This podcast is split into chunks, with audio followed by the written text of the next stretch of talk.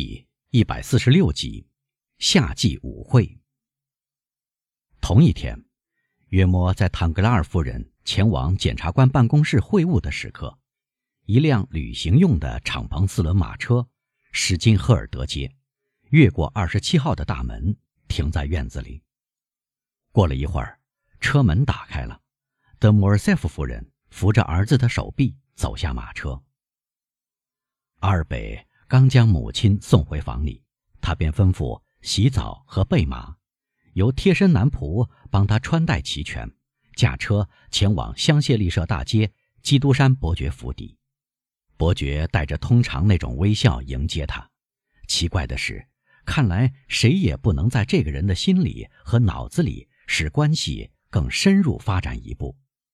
是否可以说，凡是想越过亲密关系这条通道的人？都碰到一堵墙。莫尔塞夫张开双臂跑过去，尽管伯爵带着友好的微笑，看到他那副模样，莫尔塞夫还是垂下双臂，至多只敢向他伸出手去。基督山就像一向那样，只碰一碰莫尔塞夫的手，并没有握住。我来了，莫尔塞夫说：“亲爱的伯爵，欢迎。”我已回来一小时。从迪亚普回来。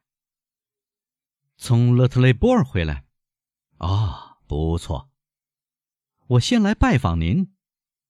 您真是太好了，基督山说，好像在谈别的事。哦，有什么消息？消息？您来问我这个外国人？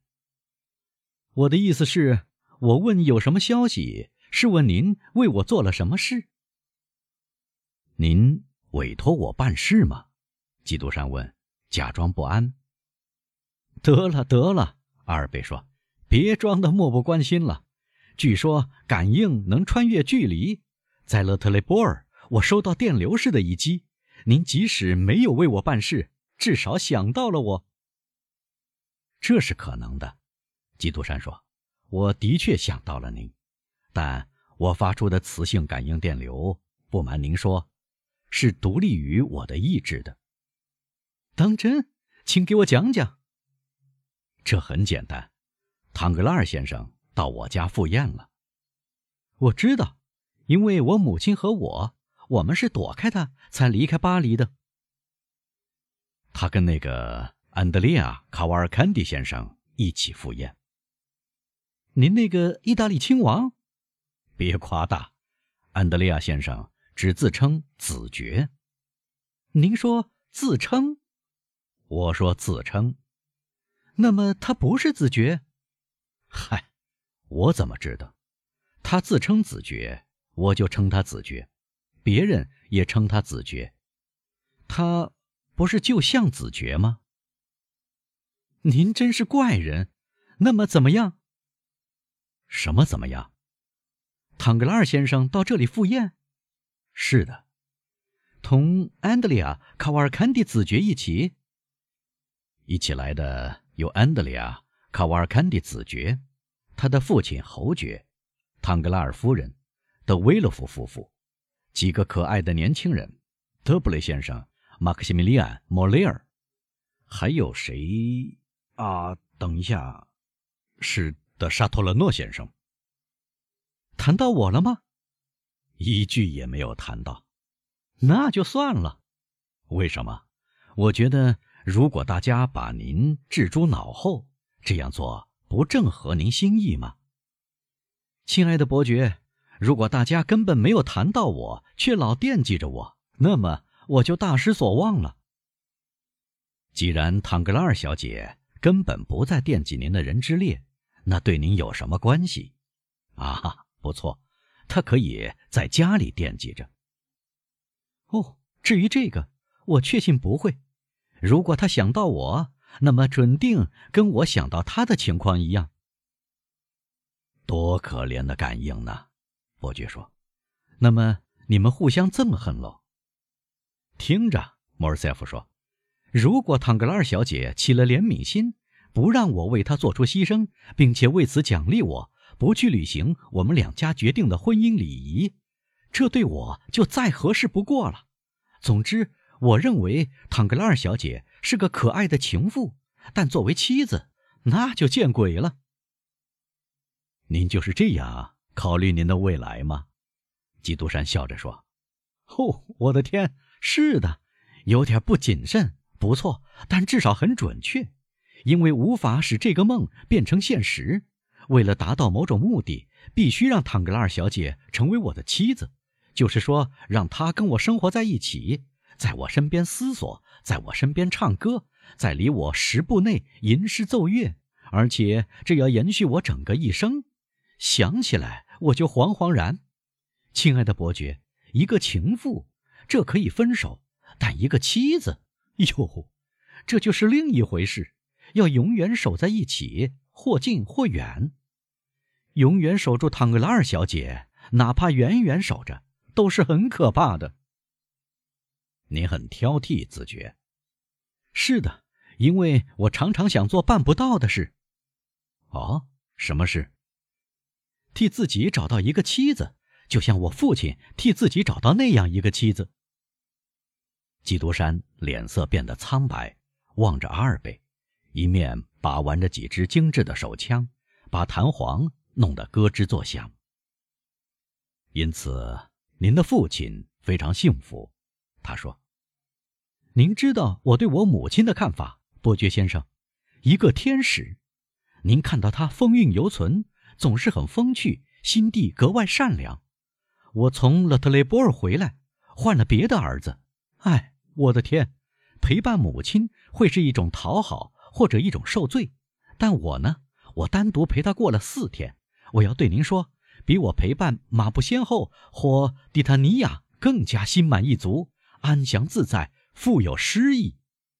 真是尽善尽美。您让所有听到您介绍的人一心一意做单身汉了。正因为我知道世界上存在一个十全十美的女人，莫尔塞夫说，所以我不想娶唐格拉尔小姐。您有时注意过我们出于私心把属于自己的东西赋予灿烂的色彩吗？在马尔莱或福散珠宝店的橱窗里闪闪发光的钻石，一旦为我们所有，便变得分外美丽。如果事情明显不过，您不得不承认还有色泽更纯粹的钻石，而您只能永远戴一颗不算最好的钻石。您明白会多么难受吗？就爱攀比，伯爵低声说。因此，只要欧仁妮小姐发现我只是微不足道的尘埃，她有几百万法郎，而我只有十万，那时我就高兴的手舞足蹈了。基督山在微笑。我设想过别的情况，阿尔贝说：“弗朗兹喜欢稀奇古怪的东西，我想让他不由自主爱上唐格拉尔小姐。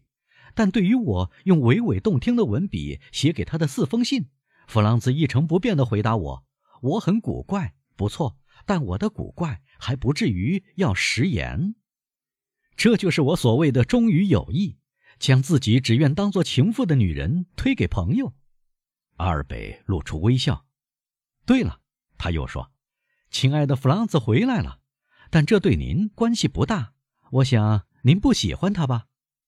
我，基督山说：“哈，亲爱的子爵，您从哪里看出我不喜欢弗朗兹先生呢？我人人都喜欢，而我不包括在人人里面。谢谢。”哦，我们不要搅浑了，基督山说。我是按上帝要我们像基督那样爱我们的邻居的方式去爱人的。我只痛恨某些人。回到弗朗兹的埃皮纳先生身上来吧。您是说他回来了？是的，德威洛夫先生催他回来的。看来德威洛夫先生急于让瓦朗蒂娜小姐出嫁，就像唐格拉尔先生急于让欧仁妮小姐出嫁一样。女儿长大了。做父亲的处境看来一定非常棘手，我觉得这使得他们心急火燎，脉搏每分钟跳九十下，直至摆脱了他们。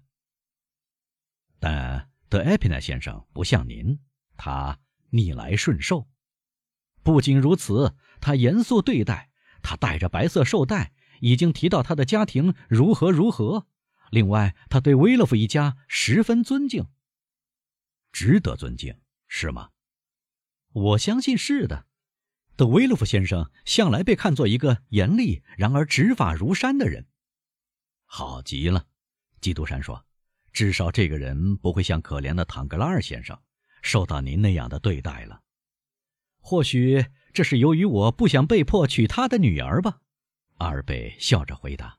“说实话，亲爱的先生，”基督山说，“您自负的令人反感。”我自负？是的。您自负，抽脂学家吧。